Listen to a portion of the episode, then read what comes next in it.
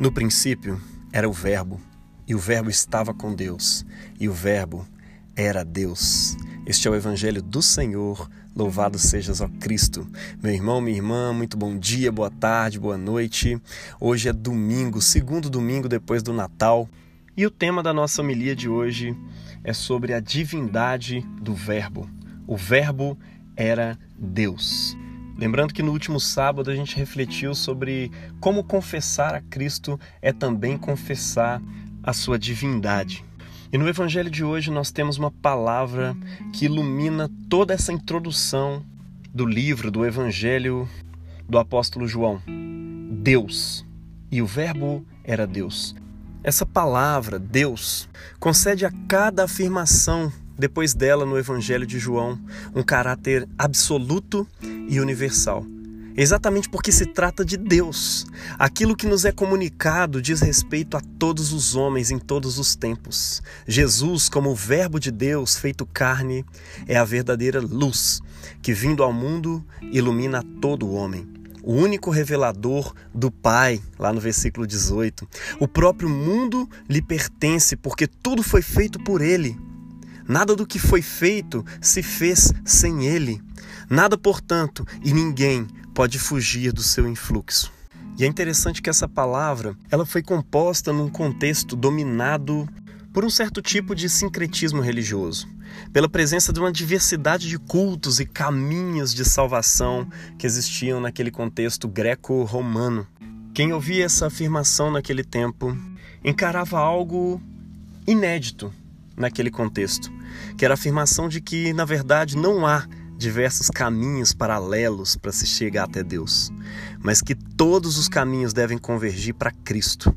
E se não convergem para Cristo, não conduzem a Deus. O mundo pagão daquele tempo se opunha a essa afirmação, assim como hoje, sustentando que não se pode chegar ao grande mistério da verdade por um único caminho. Santo Agostinho concorda com isso naquele tempo, mas dizendo o seguinte: é correto afirmar-se que não se pode chegar à verdade por um único caminho, a não ser que a verdade se torne ela mesma o caminho. E é exatamente isso que aconteceu quando o Verbo se fez carne.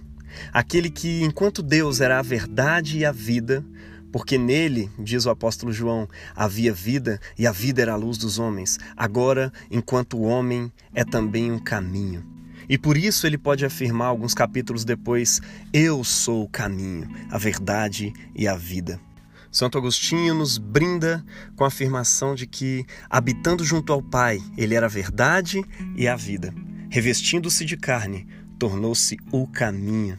A fé cristã primitiva foi construída em cima dessa afirmação, em cima dessa consciência de que não havia realmente nenhum outro nome dado entre os homens por meio do qual se poderia ser salvo. E salvação para os gregos tinha a ver realmente com o encontro do Logos, o encontro da verdade, do, do princípio formador e organizador do universo. E a fé cristã afirmava desde o princípio que o Logos se fez carne e, portanto, não existia nenhum outro caminho possível para se chegar à verdade, para se chegar até Deus. E, portanto, nenhum outro caminho de salvação. Logicamente, essa afirmação ela entra em confronto direto com o espírito do nosso tempo, com essa afirmação categórica de que não podem existir verdades absolutas, seja no campo ideológico, da política, da filosofia, às vezes até mesmo da ciência, né? E principalmente no campo da religião. Um sinal disso pode ser observado no nosso tempo, em que muitos cristãos têm abraçado uma forma de religiosidade, digamos, alternativa. Seitas cristãs de natureza sincretista, correntes ou círculos de espiritualidade oriental, técnicas de meditação que, de instrumentos, acabam muitas vezes por se tornar um credo mesmo religioso autônomo e irreconciliável com a fé cristã. A igreja primitiva enfrentou isso, especialmente na cidade de Colossos, onde havia vários mestres que colocavam em perigo essa unicidade de Cristo, apostando que ele seria um dos mediadores entre Deus e a humanidade, não o único. Embora ele fosse até considerado maior dentro de sua perspectiva. A carta aos Colossenses é uma carta onde o apóstolo Paulo escreve nessa ocasião exatamente para confrontar esse tipo de crença. Colossenses capítulo 1 é uma espécie de um poema, de uma música, mas que ao mesmo tempo é uma afirmação de ortodoxia. Lembrando que a ortodoxia não é somente uma teologia correta, uma opinião verdadeira, mas também uma adoração verdadeira. E é dessa forma que o apóstolo Paulo faz a sua ortodoxia em Colossenses capítulo 1, afirmando ali a grandeza de Cristo e como nele se encontrava toda a plenitude da divindade, ou seja, do Deus Todo-Poderoso. Sendo ele, portanto, não somente um caminho, mas o caminho para Deus.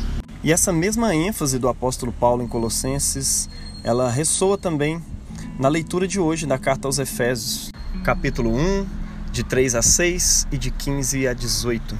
A plenitude da divindade habita em Cristo, que não a compartilha com nenhum ser criado. Com a sua morte, ele submeteu tudo a si e reconciliou com Deus todos os homens, judeus e gregos, pagãos e é por isso que ele é o único e suficiente salvador de todo o gênero humano, não podendo haver outros. E nos tempos atuais, essa ênfase, essa afirmação do apóstolo Paulo volta a ser mais propícia do que nunca. Veja como as palavras de 1 Coríntios 8, 5 e seguintes caem como uma flecha no coração de pretensos cristianismos, de pretensas formas de cristianismos na atualidade. Pretende-se a verdade que existam outros deuses, quer no céu, quer na terra. Mas para nós há um só Deus e Pai, do qual procedem todas as coisas e para o qual existimos, e um só Senhor, Jesus Cristo, para quem todas as coisas existem e nós também. Agora, isso nos coloca também diante de um problema. O que, que a gente vai dizer a respeito das verdades religiosas, às vezes tão puras, mas que se acham fora da fé cristã. No início da história da igreja, isso era um problema relacionado à cultura grega, revestida de suas diversas religiosidades. E hoje em dia cai como uma luva em nossa relação com outras religiões, filosofias e ideologias que não procedem da mesma compreensão de mundo que nós cristãos possuímos. Os padres da igreja já se colocavam diante do mesmo problema Justino Mártir escreve em sua segunda apologia: A nossa religião demonstra-se mais sublime que qualquer outra doutrina humana por esta razão, porque Cristo, que apareceu para nós homens, representa o Logos na sua totalidade. Com efeito, tudo aquilo que os filósofos e legisladores em qualquer época declararam ou descobriram de bom foi feito por eles mediante investigação e intuição, segundo a porção do Logos que lhes coube em sorte. Mas, como não conheceram totalmente o Logos que é Cristo, se contradisseram um ao outro. Todos esses só obscuramente puderam ver a verdade, graças à presença de uma semente do Logos neles. Ou seja, para nós cristãos, entre a verdade com V maiúsculo, a verdade cristã que se tornou para nós também o caminho encarnado em Cristo Jesus, entre essa verdade e as outras religiões ou filosofias é colocada uma relação construtiva, como entre o todo e as partes. Mas não se trata de uma relação estática em que cada um pode se contentar com aquilo que possui. Não. As sementes do Verbo de Deus, do Logos, semeadas fora da fé cristã, esperam ser integradas no Logos total, que é Cristo, no Verbo que estava no princípio junto com Deus e que era Deus. Nesse sentido, como afirmado no Concílio Vaticano II, os cristãos devem conhecer bem as tradições nacionais e religiosas dos outros, contentes por descobrir e prontos para respeitar aqueles germes do Verbo que nelas se escondem. Ou seja, aquelas sementes do Verbo eterno de Deus que se escondem nelas. Cada uma dessas religiões possui um pouco daquilo que foi João Batista, isto é, um precursor. Elas preparam o caminho para aquele que devia vir. Ou seja, são de certa forma um tipo de advento. Elas expressam as esperanças dos corações humanos pelo Salvador, que é Cristo Jesus. Muitas não sabem ou não reconhecem que tudo aquilo que elas procuram, todo, todo esse anseio, ele se encarnou numa pessoa há dois mil anos atrás e já está disponível a todo aquele que o recebe no seu coração, simplesmente pela fé. Alguns se assustam pelo fato de que Jesus não pede mais nada além da fé para que você seja recebido no reino de Deus. Não tem nenhuma boa obra, não tem nenhuma lei específica que você tenha que praticar e com isso comprar sua salvação. Pelo contrário, ele te salva antes. Ele te concede o prêmio, o presente muito antes de você lutar, de você batalhar por ele. Pela graça sois salvos, mediante a fé. Isto não vem de vós, é dom de Deus. Não vem de obras para que ninguém se glorie. Ou seja, com Deus verdadeiro que se encarnou em Cristo Jesus, não existe nenhum tipo de barganha, nenhum tipo de sacrifício para que se possa ser aceito por Deus. Mas por que Jesus, afinal de contas? Por que não Buda, Maomé ou algum fundador de outra religião? A verdade é que todos esses fundadores históricos de religiões se declaram a si mesmos como profetas ou mestres, isto é, homens. Os seus caminhos são, por consequência, caminhos humanos. E eu estou falando isso no sentido mais positivo do termo. Fazer de outras religiões caminhos preparatórios para Cristo, caminhos humanos que preparam o caminho divino, não significa humilhar esses caminhos, mas sim exaltá-los. Porque não é humilhante para o homem se submeter a Deus. Se fosse a outros homens, aí sim seria humilhante, mas não a Deus. E dentre todos esses fundadores de religião, até mesmo por sua honestidade, nenhum deles pôde declarar-se a si mesmo Deus. Somente Cristo, na plenitude da sua humildade, pôde apresentar-se de tal maneira a nós. E ele não somente se apresenta assim, ele justifica em seus atos e palavras de mil maneiras, mas, sobretudo, com a sua ressurreição dos mortos, essa reivindicação divina. E como afirma nosso querido e famoso C.S. Lewis, Dizer que Jesus é simplesmente um ser humano iluminado ou um grande profeta, apesar de parecer tornar o cristianismo um pouco mais light, um pouco mais aceitável para algumas pessoas, ela é a afirmação mais incoerente que se pode fazer a respeito dele. Diante do Jesus que se apresenta nas Escrituras e por meio dos Evangelhos, ou ele é Deus, conforme ele mesmo declara, ou ele é um lunático, ou talvez um pouco pior do que isso, um perverso, que brincou com as esperanças das pessoas de seu tempo. E como um ser humano comum, não sendo Deus, de repente começa a perdoar pecados, afirmar que existia antes mesmo de Abraão, que ele era o Senhor do sábado e que quem não comesse da sua carne e não bebesse do seu sangue não tinha parte com ele e nem mesmo com Deus, porque de acordo com as suas palavras, eu e o Pai somos um só.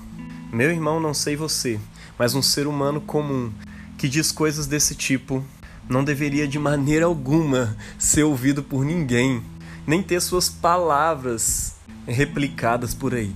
Mas a verdade é que seus ensinamentos são tão profundos e a sua sabedoria é tão penetrante que é impossível dizer que aquele homem era um maluco. E só nos resta a verdade de que a verdade se tornou carne e habitou entre nós.